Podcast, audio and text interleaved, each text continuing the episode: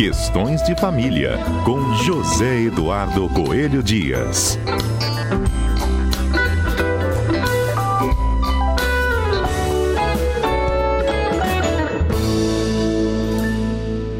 Olha, em discussão nesta segunda-feira, já vou apresentar aqui o nosso convidado.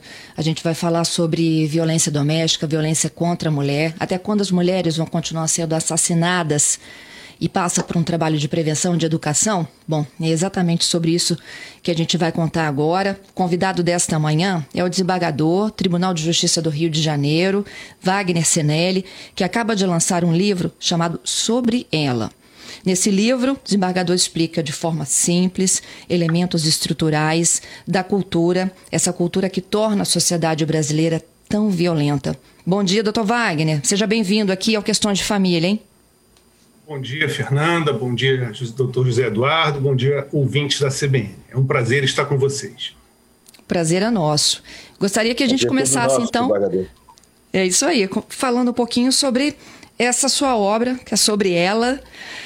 Uh, a gente tem casos praticamente diários sendo noticiados de violência, muitos desses por companheiros, ex-companheiros e homicídios também, desembargador, aqui no Espírito Santo. Uhum. A mulher ainda muito frágil em relação à, à, à, própria, à sua própria segurança e a, a gente tenta aqui, através do quadro Questões de Famílias, inúmeras vezes trabalhar a prevenção, que é um dos caminhos, não é isso? É verdade. Aliás, é, é, é mais do que necessário, porque a parte legislativa de certa forma, ela vem sendo cuidada, especialmente depois da entrada em vigor da Lei Maria da Penha. Né? Então, a gente tem tido várias evoluções legislativas e, e, e um recrudescimento na esfera penal contra a ação desse homem abusador. Então, a parte de lei está andando. Né? Agora, a gente precisa muito trabalhar a prevenção, porque o, a estatística é muito triste é uma base de três mulheres assassinadas no Brasil por dia, né? isso considerando as estatísticas conhecidas. conhecidas. Então, e... Bom, a gente está com uma dificuldade aqui para que o desembargador Wagner Senelli se monitore aqui conosco, mas deixa eu ver se o José Eduardo está comigo ainda. Ei, Zedu. Ei, tô aqui. Ei, probleminha na conexão, mas estou contigo. Estamos aqui.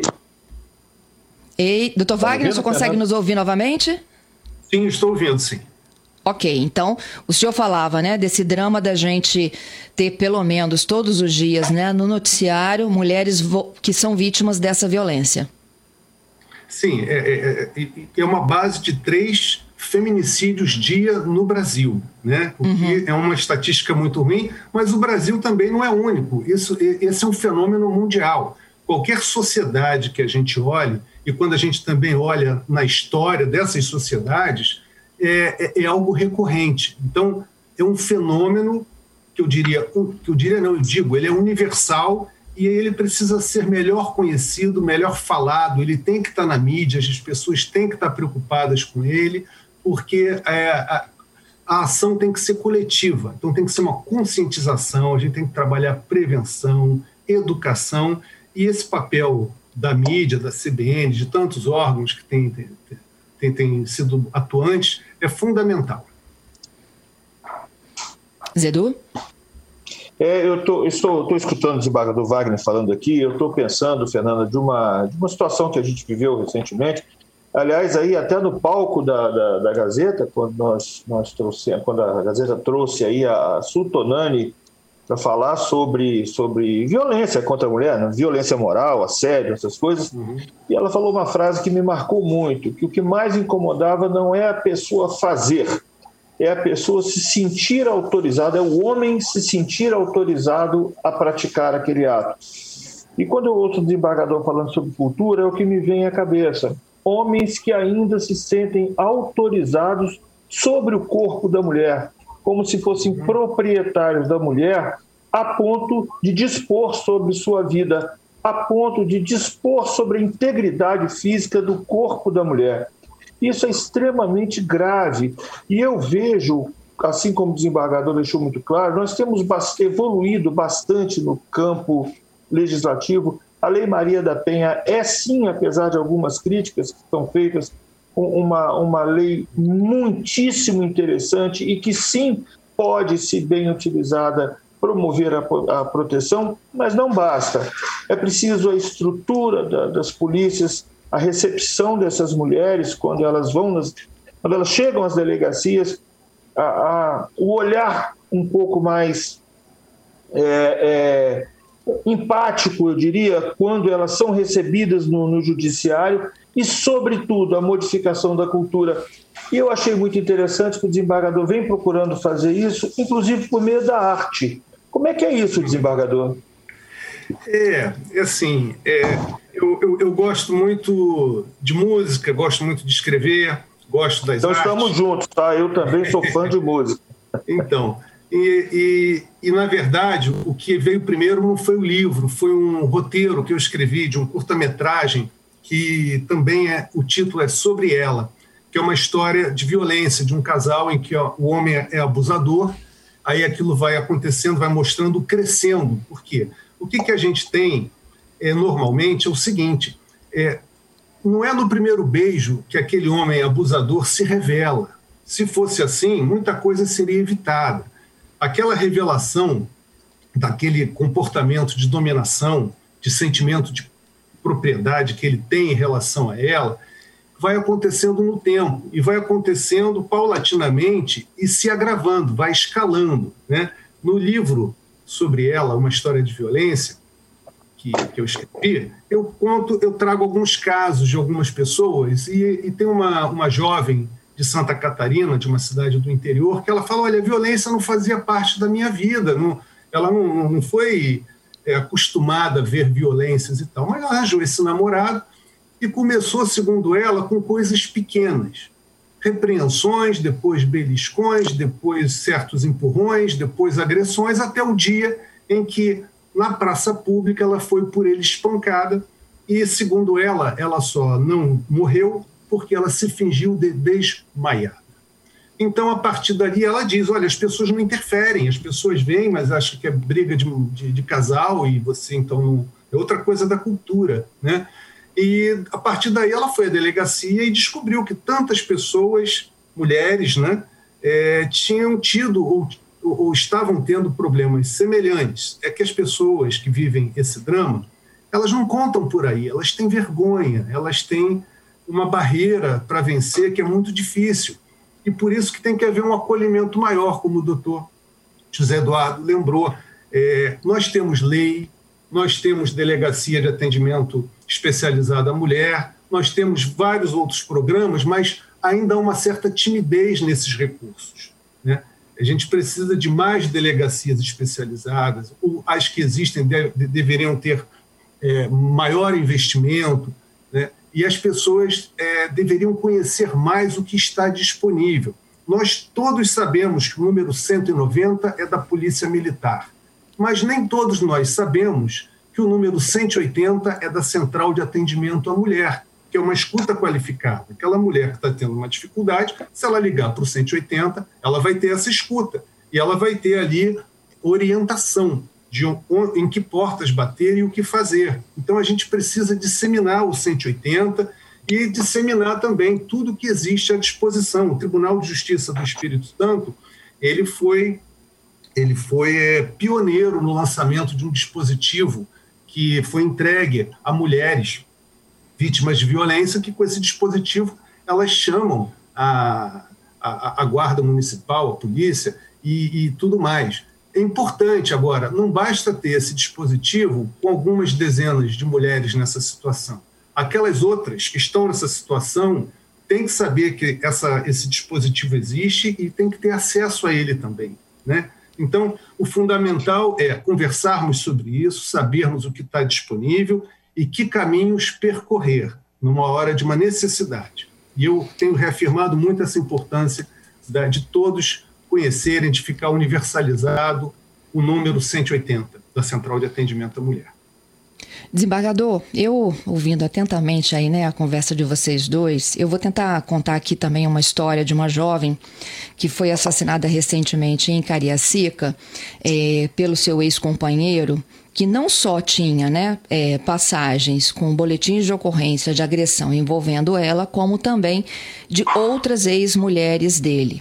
A gente sabe que a Lei Maria da Penha, sem dúvida alguma, né, ela deu um 360, podemos dizer assim, no atendimento e na acolhida da mulher que é vítima de violência no Brasil. A gente sabe também que a lei é aplicada, uh, mas entre a aplicação da lei e a prática de proteção dessas mulheres, desembargador, há um hiato, né? Que um papel ele não evita uma bala, uma facada, né? Um, um, uma agressão física mais grave que leve ao óbito.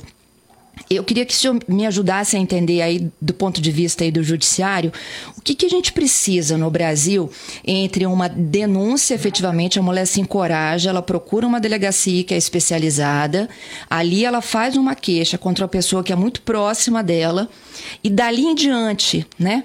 Por que, que as coisas andam tão devagar? Fernanda. Fernanda, se você me permite, desembargador, se não me permite, é, é só fazer uma observação.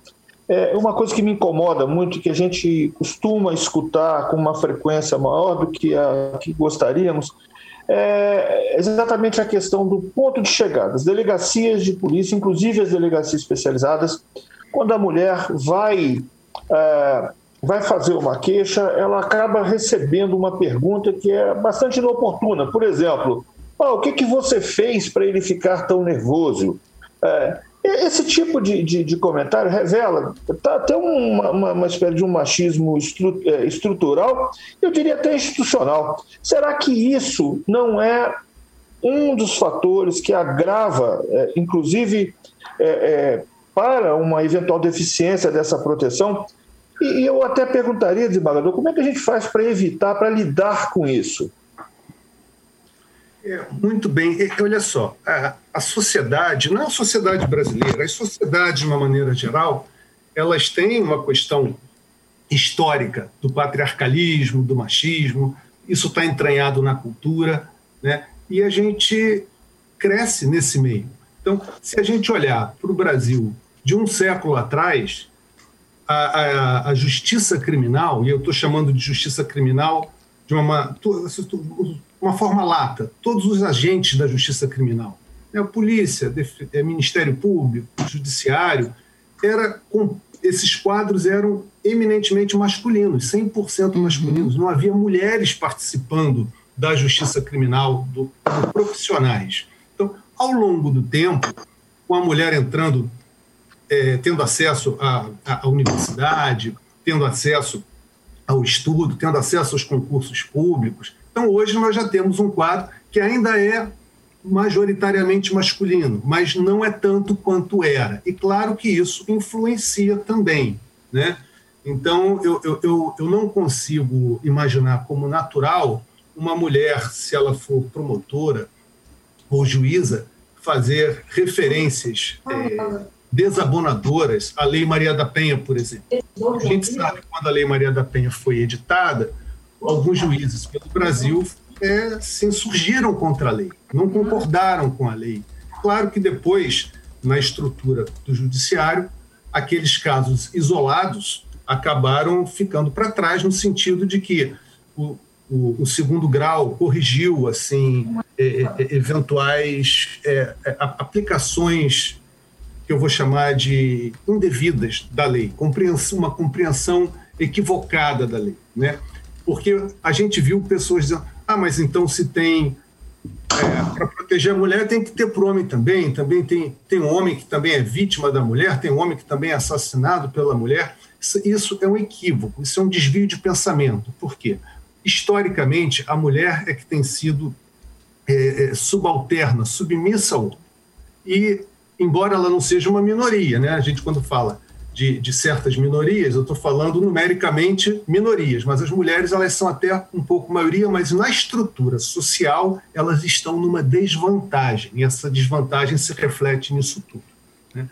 Então, é, a, a gente precisa, sim, de muito aprimoramento, a gente tem uma cultura para vencer, a gente precisa falar sobre ela, falar sobre esse homem que é o homem agressor. Né? O doutor o Eduardo acabou de falar de uma história de um ex. O ex, é, é, é, é nas pesquisas e nos estudos que eu tenho feito, dá um pavor do ex. É claro que quando a gente está falando do homem agressivo, todos os homens são agressivos? Não, não são, mas a gente tem os que são, e os que são fazem um estrago danado. Né?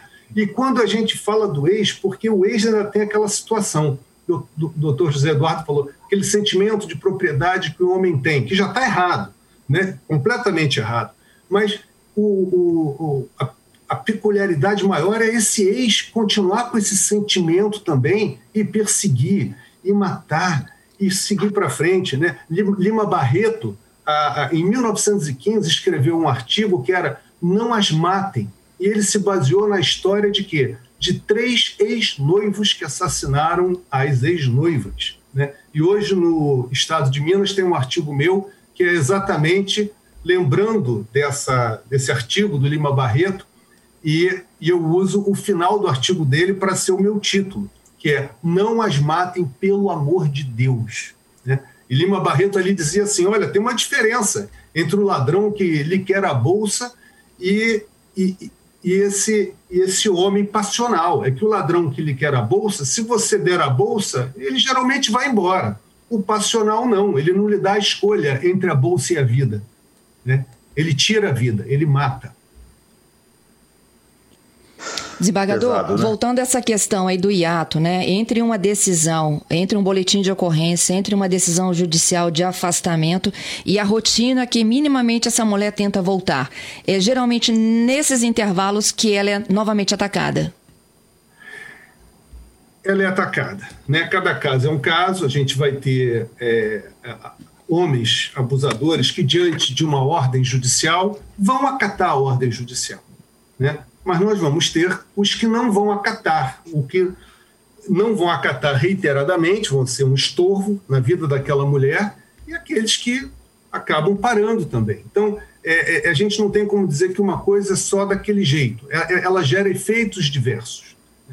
É, é sempre muito difícil. Né? A mulher que está nessa situação, ela se vê como um inseto numa teia de aranha, preso na teia de aranha né? e, e, e, e ela fica sem ação. É muito comum. Falta apoio, falta apoio familiar, e às vezes a gente acha que aquela mulher, apesar da situação complicada, está parada. Não, ela, ela desenvolve técnicas de sobrevivência interna em relação à prole, ao filho, e ela vai, de alguma maneira, tentando controlar aquele homem para que aqueles arroubos, aqueles momentos de explosão não sejam tanto né, em termos de, de, de ocorrência e, e de gravidade. Mas há um limite. E aí a grande questão é: nós temos lei, mas o problema não é ter lei, é a questão da efetividade da lei. E aí, quando eu falo da efetividade da lei, eu estou falando também da efetividade do sistema de justiça criminal. Então, aquela mulher que consegue vencer a barreira do silêncio e liga para o 180, ou se dirige ao Ministério Público, ou vai na Defensoria Pública, ou procura uma ONG especializada que trata do assunto, que pede socorro, né? ou vai na delegacia de atendimento à mulher. Ela tem esses vários caminhos, mas primeiro ela tem que romper o silêncio e acreditar que, que ela tem que fazer aquilo, nem que seja porque seja a última opção que ela está vendo. Né? A gente vê casos, no início do ano aqui no Rio de Janeiro, uma jovenzinha também sumiu e no final das contas descobriram que era o tal do namorado que matou, e depois o corpo, uns dias depois, apareceu. É claro que depois que a gente olha o que aconteceu, se, se a gente pudesse fazer o rewind, né, voltar no passado, era muito melhor ela ter tomado uma outra atitude, ter vencido a barreira do medo, da retaliação, porque nessas horas, dependendo da gravidade, ela tem que bater nessas portas disposta a ir para um abrigo e a ir para uma outra realidade, que é para proteger a sua vida e a vida de sua prole. Mas o que a gente tem, que é, é, é a nossa dificuldade, é essa distância entre a efetividade da lei, a efetividade da justiça criminal. Né? A lei está lá, mas a efetividade não é 100%. Aliás, está longe disso. Mas é, e a gente vai ter os casos drásticos, porque a gente já sabe que alguns aconteceram ontem, alguns acontecem hoje, e alguns, vários, vão continuar acontecendo amanhã e até o final do ano e no ano que vem, e isso não vai parar. A gente conseguirá. E alguns acontecem agora, desembargador, e alguns estão acontecendo neste momento que a gente está falando sobre Nesse isso. E, e, e, quando a gente trata de agressão contra a mulher, algum tipo de agressão, a gente sabe também por estudos que um quinto das mulheres adultas no nosso país, em algum momento, sofreram algum tipo de agressão de algum namorado ou marido ou companheiro ou alguém com quem ela se relacionou, homem, ao longo da vida. Então, isso é uma estatística muito ruim, é muito nefasta. Né? Então, é importante saber que existe, a gente tem que falar muito disso, porque aquela jovem, quando encontrar aquele homem que se comportar de uma maneira que eu vou chamar de indevida, de uma, uma maneira abusiva, ela tem que fazer a leitura. Essa leitura que é importante, porque a gente tem que ter muito cuidado com o ciclo da violência. Né? Tem uma psicóloga americana que escreveu sobre isso, a Lenor, que ela, ela, ela diz exatamente isso. Olha, tem o ciclo da violência. Está tudo muito bem, aí começa a ficar um momento de estresse, ele vai se estressando. Né? Depois tem o momento da explosão. Aí depois tem o momento do perdão, que é o que ela chama de honeymoon, que é uma lua de mel. Mas só que aquilo não acontece uma vez, aquilo acontece uma vez, acontece uma segunda vez, acontece uma terceira vez, e com escaladas, vai escalando em termos de gravidade. E o homem que abusa, o homem que agride, é o homem que mata. Doutor Wagner, é, homem agressor de mulher tem que ficar preso? Na sua opinião? Olha só, homem agressor de mulher, é, é, é, a, a, gente tem que ver que homem é agressor, que grau de agressividade, que tipo de agressão. É, eu posso lhe dizer que, do ponto de vista da, do melhor equilíbrio das coisas, eu, embora na área penal, eu fui juiz criminal muitos anos, hoje eu sou, sou desembargador em Câmara Civil, mas é, eu, eu, eu, eu, sempre achei que o mais importante era a efetividade das, das leis penais, que elas não eram ruins, como muitos diziam, né? e que se a gente conseguisse implementar essa efetividade, a gente daria um grande passo à frente. Então, eu não era uma pessoa, quando juiz criminal, que ficava achando que tudo se resolve recrudescendo a pena.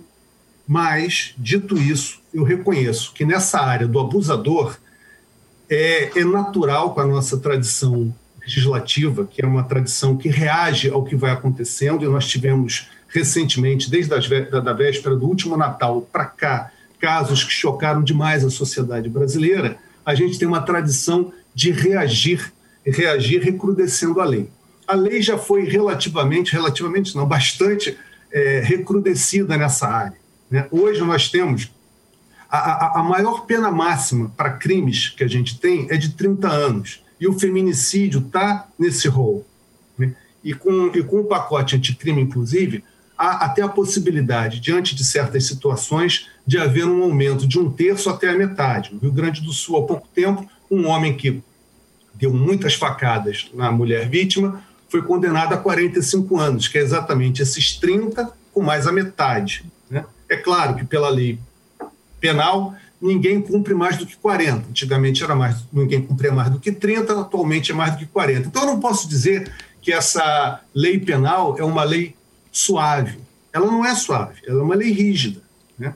Agora, nem todos os homens que praticam abusos ou crimes contra a mulher estão, estão processados, estão condenados, estão presos, né? a gente tem que é, ter assim uma, uma atenção muito especial para que essas pessoas não, vamos dizer assim, que a conta não saia barata. Né? Tem, tem, tem um, um, sociólogo americano, que é o Marcos Felson, que ele diz assim, a justiça criminal no mundo todo, de certa forma, ela é uma, imagine um fogão que tem uma chama imaginária, um fogão imaginário. Você bota a mão nesse fogão e a mão não queima. Só que no fogão da vida real, você quando bota a mão na chama do fogão, ela queima na hora. Então, uhum. fogão, ele dizia que a justiça criminal era essa, essa chama imaginária, do fogão imaginário, que você bota a mão dez vezes para queimar talvez uma dali a um, muito tempo, não é uma reação imediata. Então, isso contribuiria para que esse caráter de prevenção geral ficasse fragilizado. Mas a sua pergunta é muito clara. Homem abusador tem que estar tá preso?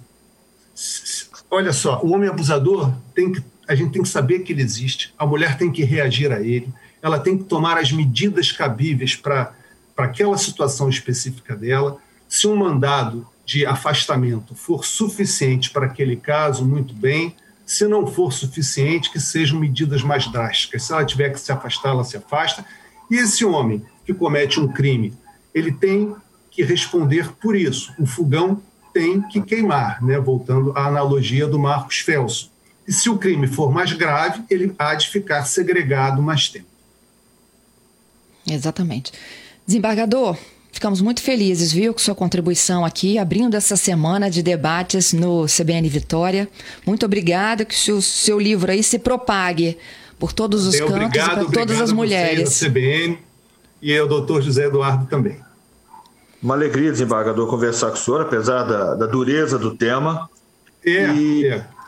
é eu, eu, queria saber como é que a gente faz para ter acesso ao livro, onde é que ele está sendo vendido? Olha, o livro ele está disponível nas livrarias. Já está nas livrarias? livrarias digitais. É, a, a, editora é a Grifos, Grifos com Y e PH, né? Igual farmácia antigamente, né? Tá com certo. PH. E, e, no site da Grifos tem acesso ao livro. Agora, na Amazon, na Cubo, na Livrarias Curitiba, na Travessa. Está bem, tá bem distribuído. Está bem distribuído. No formato digital também. Embaixador, muito obrigado. A gente aprende muito. Levar essa luz para os nossos ouvintes é muito importante, porque a violência contra a mulher é um problema estrutural. Está na estrutura desses homens que acham ainda que podem então, quando a gente vai conversando, eles vão percebendo que não podem tanto assim e que, na verdade, nem podem, não podem nem um pouquinho. Então, é essa, esse é o nosso objetivo. A gente vem trabalhando aqui no de Família, sempre vem batendo sempre nessa tecla. O senhor pode estar certo que contribuiu bastante com os nossos propósitos aqui, pelo que eu agradeço, viu, desembargador? Muito obrigado, eu agradeço também. Meu bom dia, então, para o desembargador Wagner Sinelli e também para o nosso comentarista José Eduardo Coelho Dias. Vou para o Repórter CBN, gente, volto já. Tem muita gente aqui comentando esse debate sobre violência e proteção às mulheres. Zedu, até segunda, hein? Se Deus assim nos permitir.